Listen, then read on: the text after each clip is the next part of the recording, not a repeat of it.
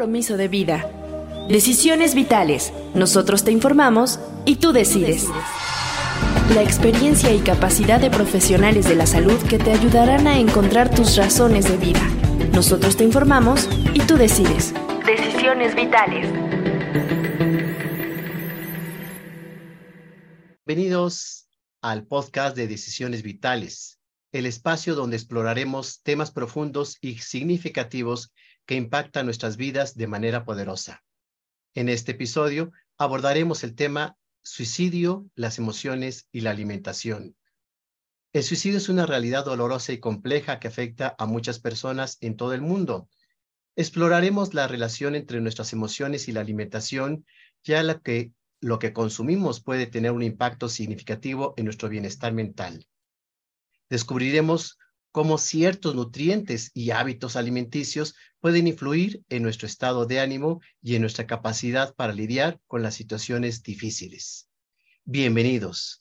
Mariale, ¿cómo estás?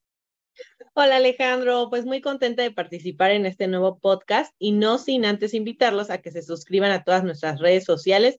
Nos encuentran como Suicidología. En nuestro sitio web suicidología.com.mx encontrarán información relacionada al tema y que puede ayudarle a quien lo requiera. Hoy el tema es muy importante, ya que la relación entre la alimentación y la ideación suicida, así como otras enfermedades mentales, es un tema complejo y aún en estudio. Si bien la alimentación no es la única causa de estos problemas, diversos estudios sugieren que exista una conexión entre la calidad de nuestra dieta y nuestra salud mental. Una alimentación equilibrada y nutritiva proporciona los nutrientes esenciales para el funcionamiento adecuado del cerebro y el sistema nervioso. Por otro lado, una dieta deficiente en nutrientes puede afectar negativamente nuestro estado de ánimo, aumenta el riesgo de desarrollar trastornos mentales, incluidos la depresión y la ansiedad. Algunos estudios han encontrado que ciertos nutrientes como los ácidos grasos omega 3, las vitaminas B y D y los minerales como el zinc y el magnesio desempeñan un papel crucial en la salud mental y pueden tener efectos positivos en la reducción de la depresión y la ansiedad. Hay evidencia que sugiere que una dieta rica en alimentos procesados, grasas saturadas, azúcares y aditivos químicos puede tener un impacto negativo en nuestra salud mental.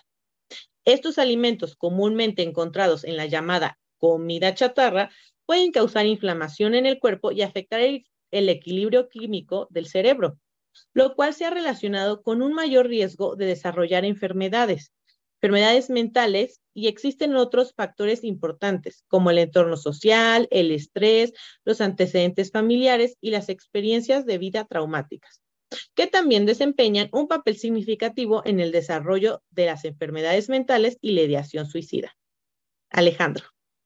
Gracias, Mariale. Nuestra línea de ayuda en la Ciudad de México es 55 46 31 3307 o escríbenos a info arroba mx Un profesional podrá ayudarte. Nuestro invitado, Rodolfo Cano, es licenciado en nutrición por la Universidad Tecnológica de México, certificado como entrenador deportivo, activa el lado sano de las personas mediante el tratamiento nutricional de diversas enfermedades tales como diabetes, hipertensión, dislipidemias, enfermos renales, obesidad, entre otras.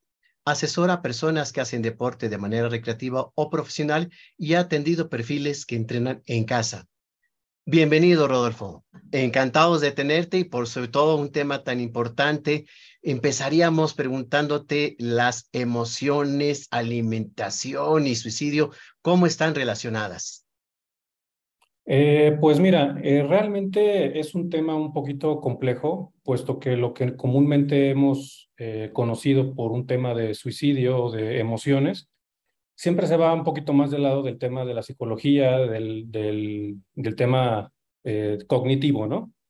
Y abandonamos un poquito la parte de la, alimentación. Y en realidad sí, efectivamente, la alimentación, la nutrición el ejercicio cumple un factor muy importante en los roles de cómo es la autoestima de una persona, de cómo esta persona puede llegar a, percibirse eh, eh, a sí mismo y también ciertos alimentos que recambian la química del cerebro y también llegan a afectar algunos neurotransmisores que eh, hay evidencia científica de que estos neurotransmisores pueden llevar incluso al pensamiento del suicidio. ¿Nos podrías hablar de los nutrientes del cerebro para que trabajen óptimamente? Es decir, ¿de qué se alimenta el cerebro principalmente?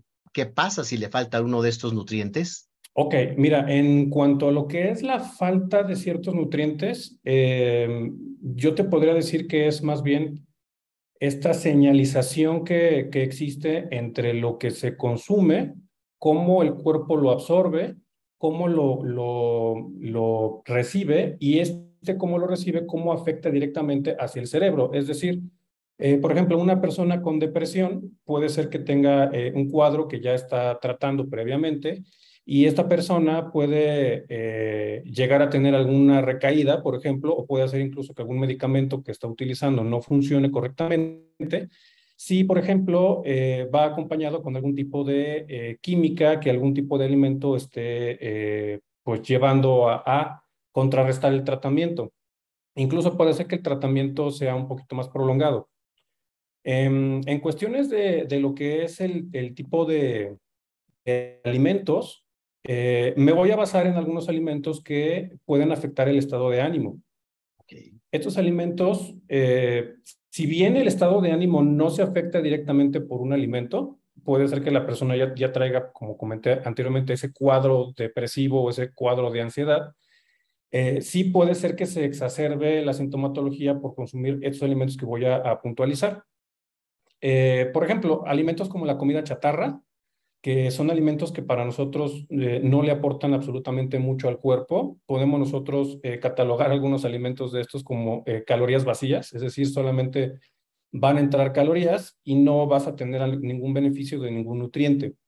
estos alimentos son alimentos industrializados, que en su, en su mayoría pues es lo que, lo que más abunda en centros comerciales, en la tiendita de la esquina, ¿no? etcétera, etcétera. Embutidos, harinas, azúcares, que también los azúcares tienen una bifurcación, puesto que ahora la industria utiliza azúcares que son de una calidad muy baja para el cuerpo, como el jarabe de maíz de alta fructosa, pero eh, son muy económicos. Entonces, eh, para que el producto pueda entrar al mercado y pueda competir, pues le van a meter obviamente el tipo de azúcar más económico, pero este tipo de azúcar más económico también genera eh, algunas crisis en el, en el metabolismo.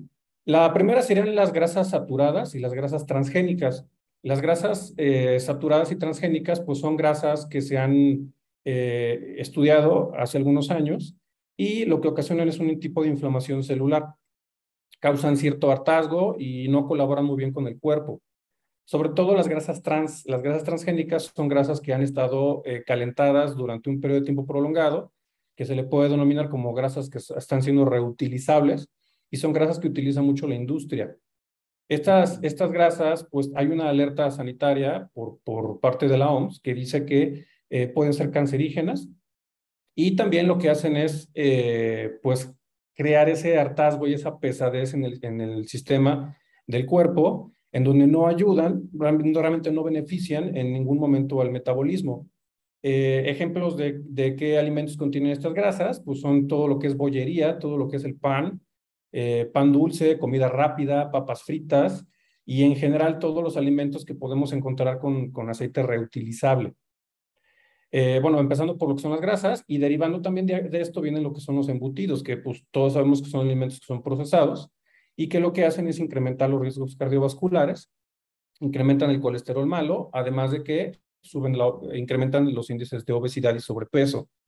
Em, otro alimento que también puede afectar eh, negativamente al cerebro puede ser eh, lo que son las harinas, y las harinas obviamente tienen, van acompañadas de lo que son los azúcares. Lo que sucede con esto es muy interesante, eh, Alex, porque lo que hacen las, los azúcares en el cuerpo es que liberan dopamina.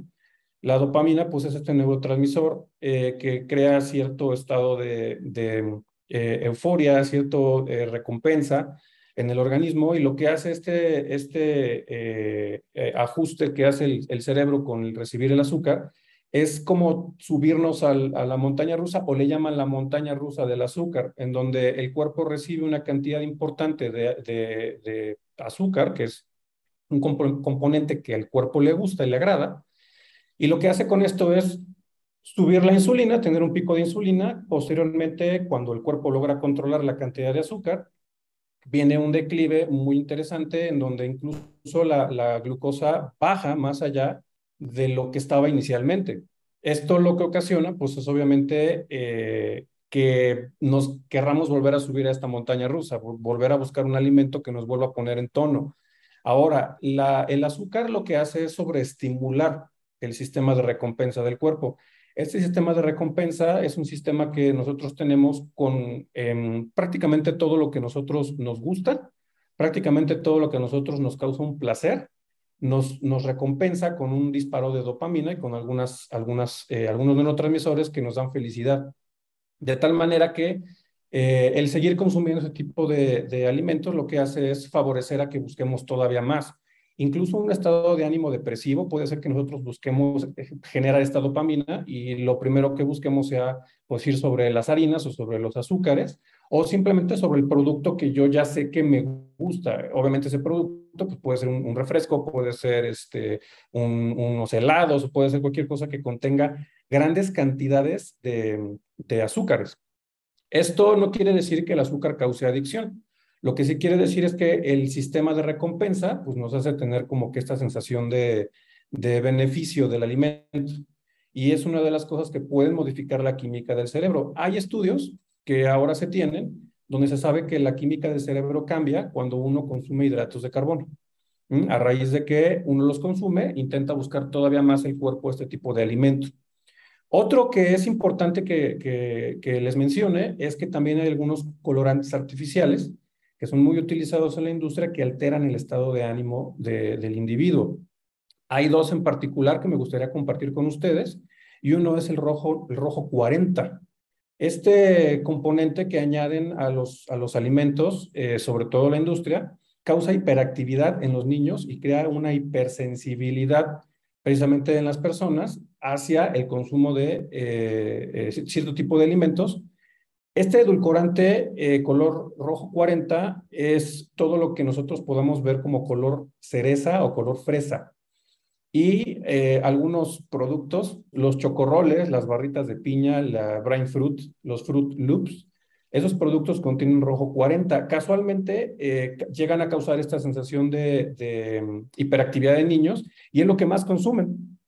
Hay otro eh, eh, eh, colorante artificial que es el amarillo, número 5. Este amarillo número 5 está muy comprobado que causa hiperactividad también en los niños y también este, problemas de concentración y hacen a los niños más compulsivos hacia ciertas actitudes y ciertas cuestiones que, que, son pues, prácticamente como algún déficit de atención y, este tipo de, trastornos emocionales que también eh, afectan por el tipo de alimento.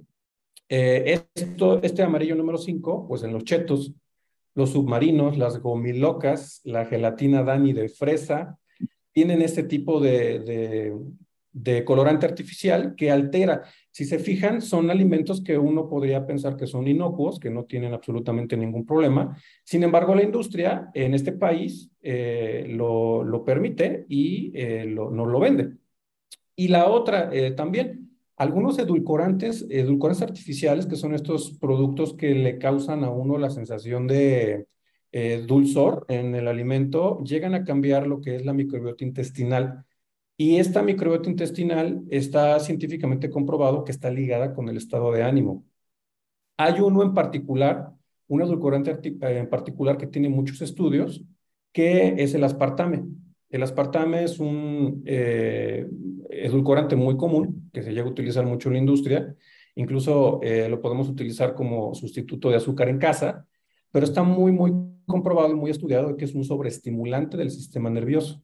Lo que hace es, eh, por lo mismo de la sensación de dulzor que, que, que produce, hay sobreestímulos del sistema nervioso y esto sobrecarga la información que llega al cerebro y obviamente todo esto pues nos lleva a un estado eh, de alteración en el estado de ánimo. Sí, entonces digamos ah. que todo esto nos va a aumentar la ansiedad, ¿no? Correcto. ¿Es mito o realidad que cuando estamos deprimidos se nos antoja el chocolate o, como mencionaste, el helado? Eh, sí, claro. Eh, como te comento, el círculo de recompensa que el cuerpo tiene eh, está presente todo el tiempo.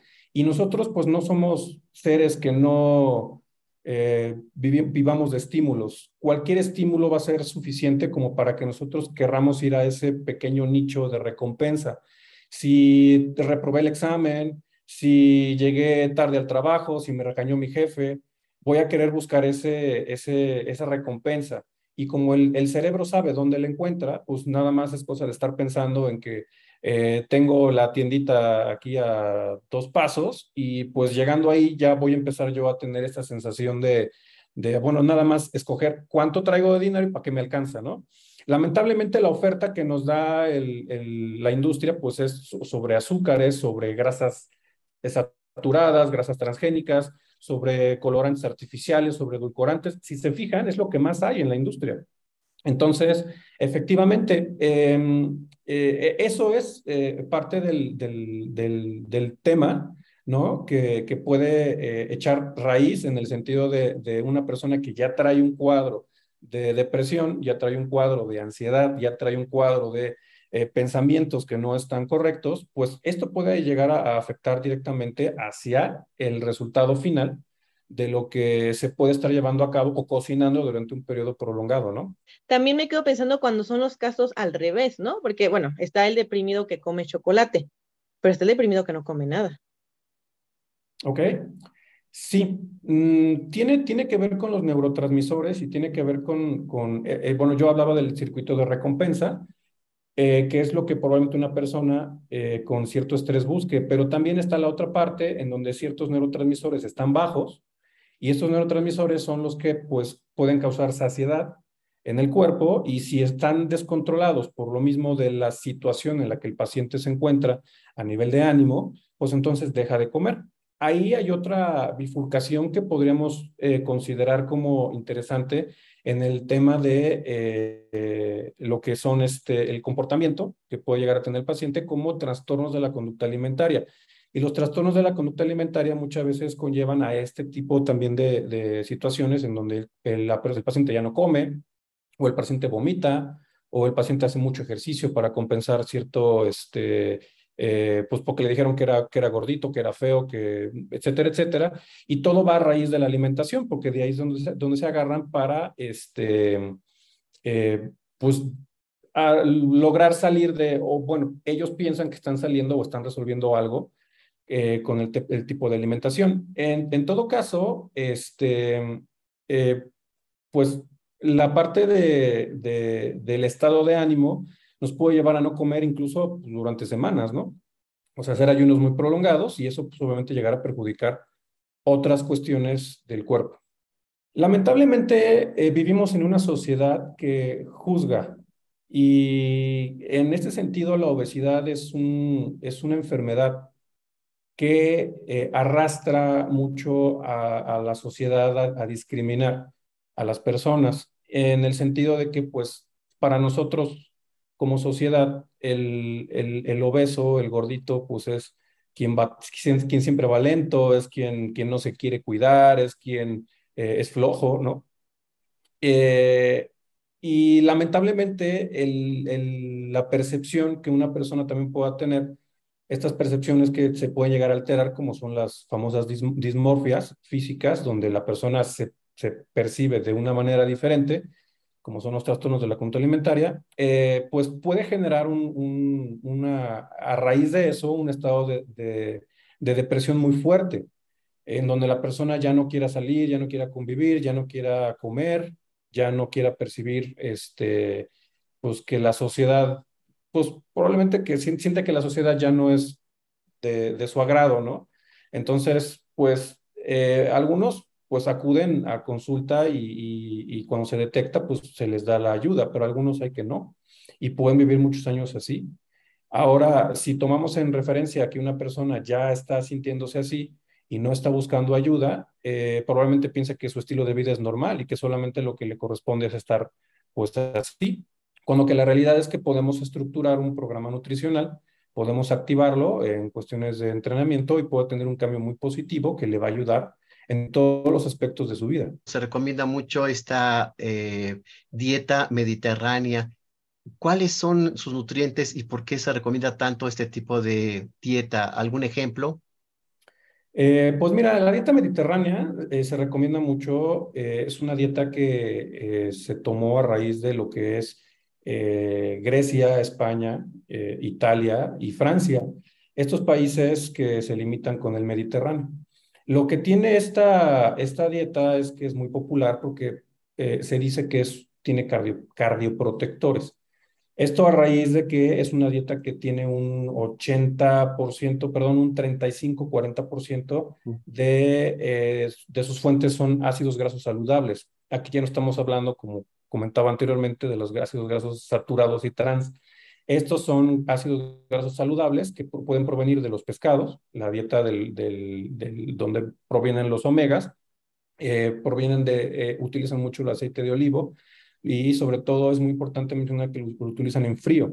Estos eh, tipos de ácidos grasos, como el omega 3, que contiene DHA y EPA, que son algunos productos que, que obtienes del omega 3 eh, que funcionan muy bien a nivel de las células, a nivel de la membrana celular, y lo que hacen es proteger al cuerpo. Incluso yo en consulta manejo mucho el omega 3 eh, con los pacientes que vienen con alguna cuestión metabólica, por ejemplo, algún problema de colesterol, triglicéridos, algún problema de, eh, pues el, simplemente el problema de la obesidad.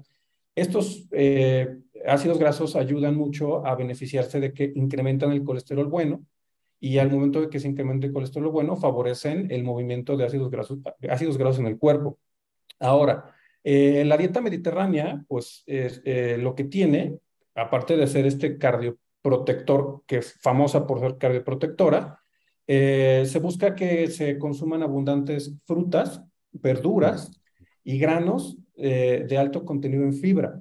Es, es importante mencionar que lo que hacen en este tipo de dietas es que eh, no, no se vale si consumes alimentos industrializados como lo hacemos aquí, ¿sí? O, por ejemplo, la margarina y todo, bueno, muchas cosas, ¿no? Que, que como ya comenté, colorantes y todos los productos, eh, puede ser que allá sea diferente, eh, pero déjame comentarte que incluso aunque esos productos están aquí, también tenemos la alternativa de, de, de buscar algo más orgánico, ¿no? O sea, siempre lo va a haber. Tenemos el mercado, tenemos el tianguis, donde podemos ir a comprar productos un poco más saludables y optar por tomar la mejor decisión. Todavía en este país se puede lograr. Eh, otro tipo de, beneficio que tiene eh, la dieta mediterránea eh, es que previene la diabetes tipo 2, mm. previene el síndrome metabólico, reduce el colesterol, tiene también, reduce el riesgo de un ataque cardíaco, ¿sí? Y eh, en el cerebro, pues puede prevenir un ataque cerebral, un ataque, un evento cerebrovascular, puede prevenir también el Alzheimer, algún tipo de demencia, puede prevenir la depresión y puede evitar eh, la aparición de eh, el Parkinson. Otra cosa importante que, que, tiene la dieta mediterránea es que se llegan a utilizar también el vino tinto. Mm. Es como muy conocido que la dieta mediterránea lleve por ahí algún tipo de consumo de vino de consumo moderado. Y esto eh, se, bueno, se recomienda que sea una copa eh, cada día para las mujeres y dos copas al día máximo para los hombres. ¿Por qué se recomienda esto? Pues se recomienda el vino tinto porque tiene eh, un tipo de componente que se llama resveratrol. Y el resveratrol ayuda a prevenir el daño en los vasos sanguíneos. Eso está comprobado. Reduce el colesterol y las lipoproteínas de baja densidad, como es el colesterol, eh, que le, llaman el colesterol malo, ¿no? Y también ayuda a prevenir los coágulos sanguíneos, aparte de que tiene un beneficio como antioxidante. Justo nos mencionas que esta dieta entonces va a tener como la mayor cantidad de nutrientes que necesitamos, por decirlo así, ¿no? Y el omega 3 y, y por ejemplo, o sea, ¿qué pasaría con estas personas que son muy ansiosas o, o depresivas? O sea, ¿qué nutriente crees que les esté faltando o, qué nutriente se recomienda más? Eh, bueno, la dieta mediterránea solamente es un estilo, es un estilo de ah. alimentarse. Hay otro tipo de dietas que eh, benefician al cuerpo. En el caso de que falten alimentos, para que una persona em, tenga un estado de ánimo distinto, eh, no, no más bien creo que sería esa parte la nutrición. Es decir, si yo me como unos gansitos, ¿me voy a deprimir? Pues no. O sea, no me sucedería. Más bien podrían alterar el estado de ánimo que ya tengo. Entonces, ¿qué pasa con el alcohol? Pues que deprime el sistema nervioso, genera emociones alteradas, eh, puede exacerbar los problemas emocionales que ya tiene. Bueno, aparte de otra cosa, el alcohol no es un nutriente, no tiene nutrientes, solamente lo va a alterar. Eh, por ejemplo, otra, otra persona, una persona que viene con ansiedad, ya es un cuadro de esta persona, ya está diagnosticado como una persona que sufre de esto, sufre de ansiedad y toma café. El café, pues nosotros no lo tenemos catalogado como algo malo, no lo tenemos catalogado como algo que nos vaya a afectar, pero ¿qué pasa con el estado de ánimo en el que yo me encuentro? Puede ser que en este momento recibir una dosis, un café express, expreso, perdón, no me va a llevar más que a eh, exacerbar mi estado de ansiedad. No abusar de la cafeína y en el cuestiones de un paciente que vive con ansiedad, pues sí, yo lo que recomendaría es, pues, primero que se monitorice y si es un día en donde ve que las cosas no están a su favor, eh, pues no consumir el café con cafeína. Probablemente que lo pida descafeinado o pedir otra bebida que no, que no incluya la cafeína, ¿verdad? Y específicamente en la depresión, Rodolfo, se habla de aumentar el consumo de magnesio, zinc y omega, eh, entre otros.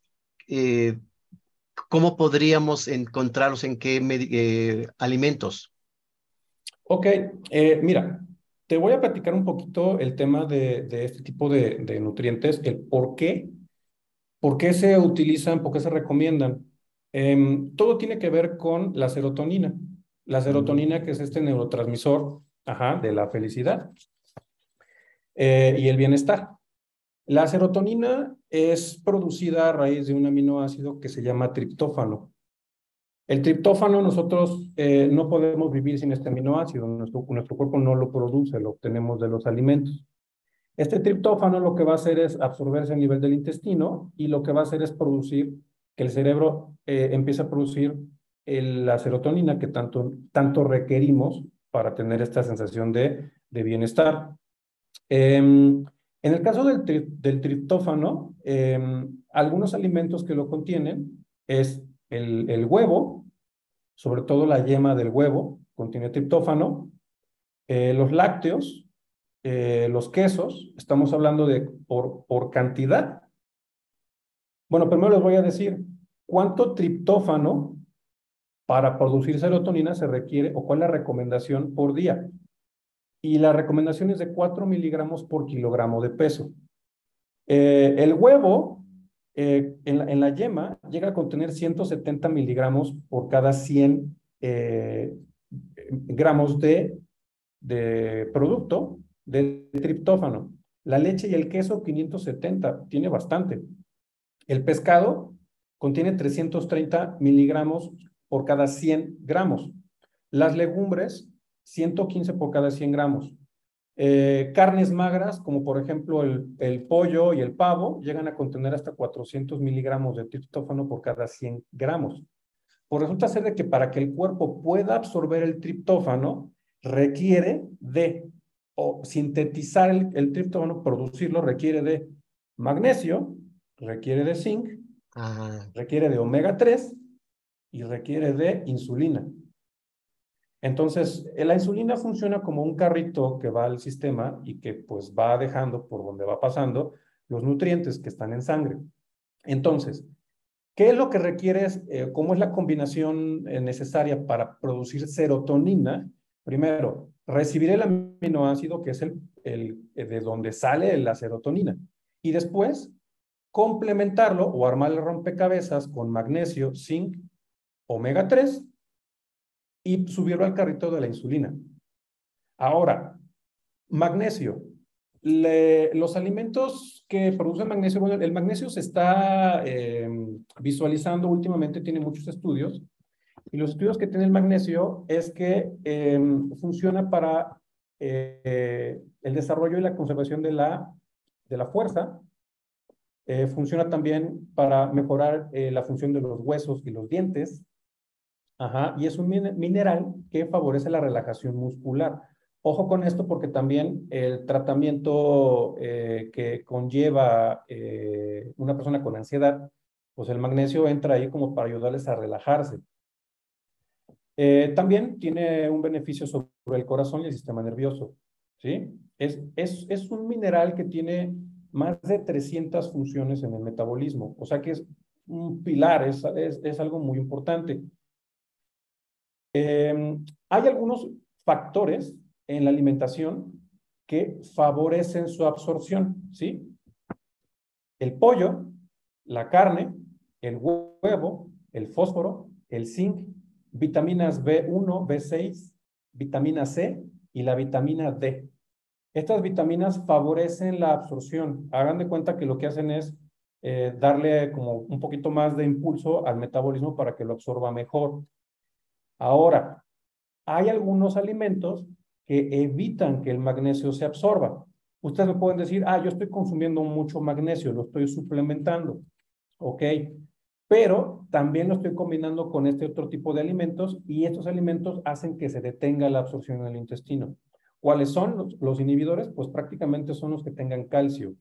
¿sí? Los excesos de calcio evitan la absorción del magnesio, como por ejemplo la espinaca, los, algunos lácteos, la soya, etc., etc. Ahora, em, las fuentes de magnesio, el cacao tiene cerca de 520 miligramos sobre, de magnesio por cada 100 eh, gramos de cacao. Las semillas de girasol tienen 390 miligramos por cada 100 gramos. Las nueces, 200 miligramos de magnesio por cada 100 gramos. Y las palomitas de maíz, 80 miligramos por cada 100 gramos. Esas son las fuentes importantes de magnesio que podemos obtener naturalmente o si, o si lo desean, pues lo, pueden suplementar y si lo llegan a suplementar, la dosis recomendada es de 300 miligramos a 400 miligramos de magnesio, eh, de citrato de magnesio, que es la, la, forma en la que se consigue en las farmacias. Y bueno, es de venta libre y se puede consumir eh, de una manera eh, prudente, ¿no?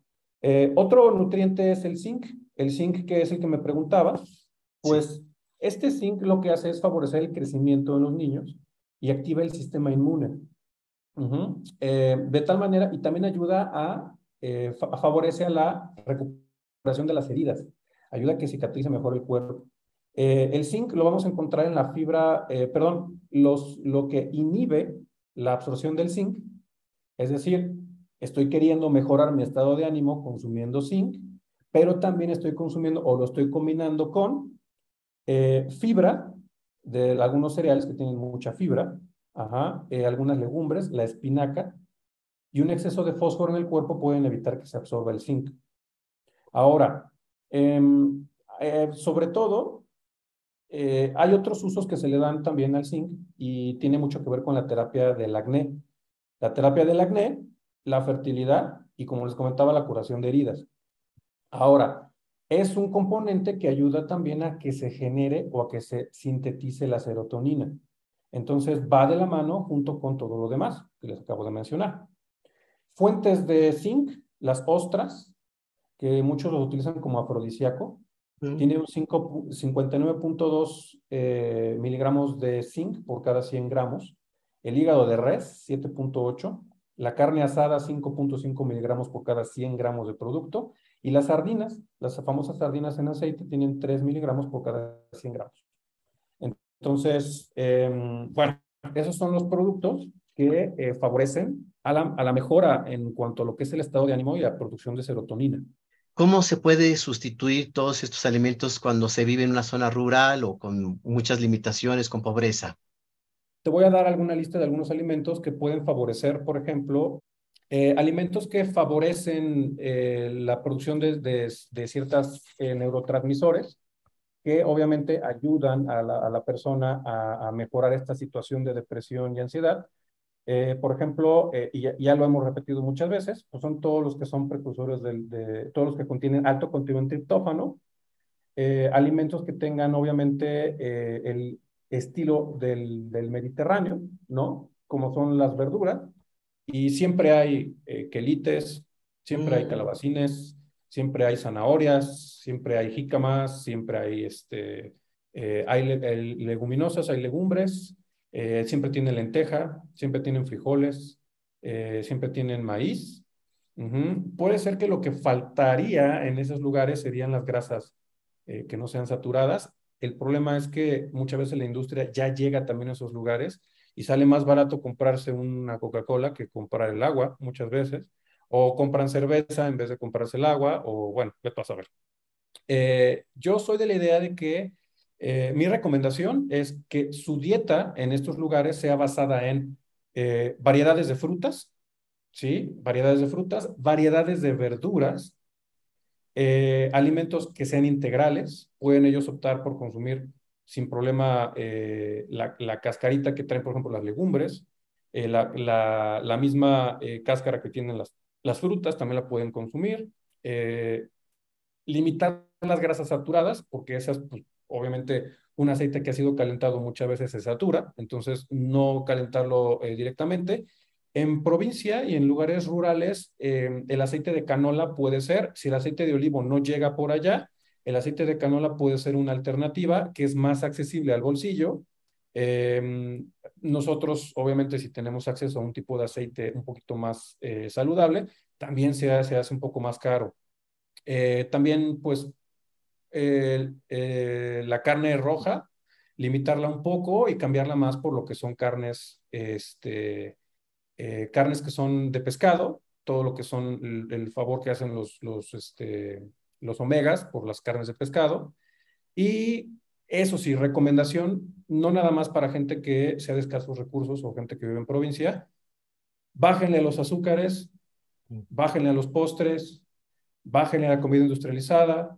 La recomendación es coman más orgánico, eh, consuman los huevos que produce la gallinita de ahí del, del, pueblito, eh, consuman este, de casa. El problema es la industria, la industria está completamente viciada. Eh, el nopal, ahora sí que bien, bien hecho, bien consumido, puede ayudar a, mejorar el, colesterol, puede ayudar a mejorar también temas de triglicéridos elevados, eh, muchas de las, los alimentos que yo mando son a raíz del nopal. Por ejemplo, eh, hay tortillas de nopal. En vez de consumir tortillas de maíz, pues la gente ahora consume tortillas de nopal. existen las tostadas de nopal, este, los totopos. Pero bueno, en el tema de lo que es este tipo de alimento, para mí es un superalimento que puede ayudar mucho a la gente y que puede, pueden beneficiarse de primera mano de todo lo que eh, pues es de campo, ¿no? literalmente esto es directamente de campo. Vamos a escuchar las recomendaciones que Mariale nos trae para este tema. Sí, así es, Alejandro. Y bueno, justo nada más me quedo pensando con respecto al tema, ¿no? Que al final, pues sí es importante porque, pues, parte de esta depresión que podamos tener de una falta de serotonina o alguna falta de otro este neurotransmisor, pues nos puede llevar al suicidio, ¿no? Entonces creo que, pues sí es importante también atender esto.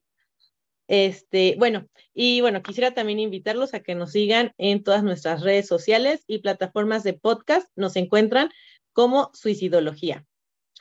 Eh, hay una película, bueno, es, que se llama Hasta los Huesos, es como película documental que se encuentra en Netflix y está protagonizada por Lily Collins, que nos relata la experiencia de una chica que parece, padece de una anorexia grave. Ella se ingresa en una especie de centro donde pedirá ayuda y donde la tratará un médico poco convencional. Entonces, bueno, esto podemos ver desde el otro aspecto pues también cuando nos hacen falta pues ciertos nutrientes, ¿no? Ya hablando pues de una anorexia, que pues es algo bastante grave, ¿no? Y que es un trastorno alimenticio, que pues al final se tiene, se tiene que tratar. También hay otra película que en su tiempo fue muy famosa que se llama Malos Hábitos, donde podemos ver justo varios conflictos en una familia, ¿no? Y en esta familia, estos conflictos, pues muchos tienen que ver también con los malos hábitos alimenticios, entonces ahí se van juntando, ¿no? Los conflictos y los malos hábitos. Hay un libro que se llama Nuestro segundo cerebro de Francisca Jolie Gómez. Este libro nos habla justamente de cómo influye toda la parte intestinal, la parte del estómago, la parte digestiva, ¿no? En todo, en todo nuestro cuerpo, incluyendo pues la salud mental. También hay un artículo de, lo pueden encontrar en el Sevier, eh, se llama alimentación y neuronas. Es un artículo de una revista. Igual quien quiera adquirirlo, lo tengo en PDF y pues se los puedo compartir. Y justo nos habla de todas estas eh, neurotransmisores, de cómo afectan a la depresión y qué alimentos pues tienen que ver con estos neurotransmisores. Y hay otro artículo de Madrid que se llama Conducta alimentaria y su relación con el estrés, la ansiedad, la depresión y el insomnio en estudiantes universitarios. Es una investigación que se hizo en estudiantes universitarios y justamente pues van a ver cómo todo esto, ¿no? El estrés, la ansiedad y la depresión y el insomnio va a tener que ver con la alimentación. Igual lo tengo en PDF para quien lo quiera adquirir o está en ese cielo. Y pues para quien quiera ver más recomendaciones, los invito a que me sigan en mis redes sociales. Me encuentro tanto en Facebook como en Instagram como psicoterapeuta María Alejandra Buenfil y en Twitter como mari-ale-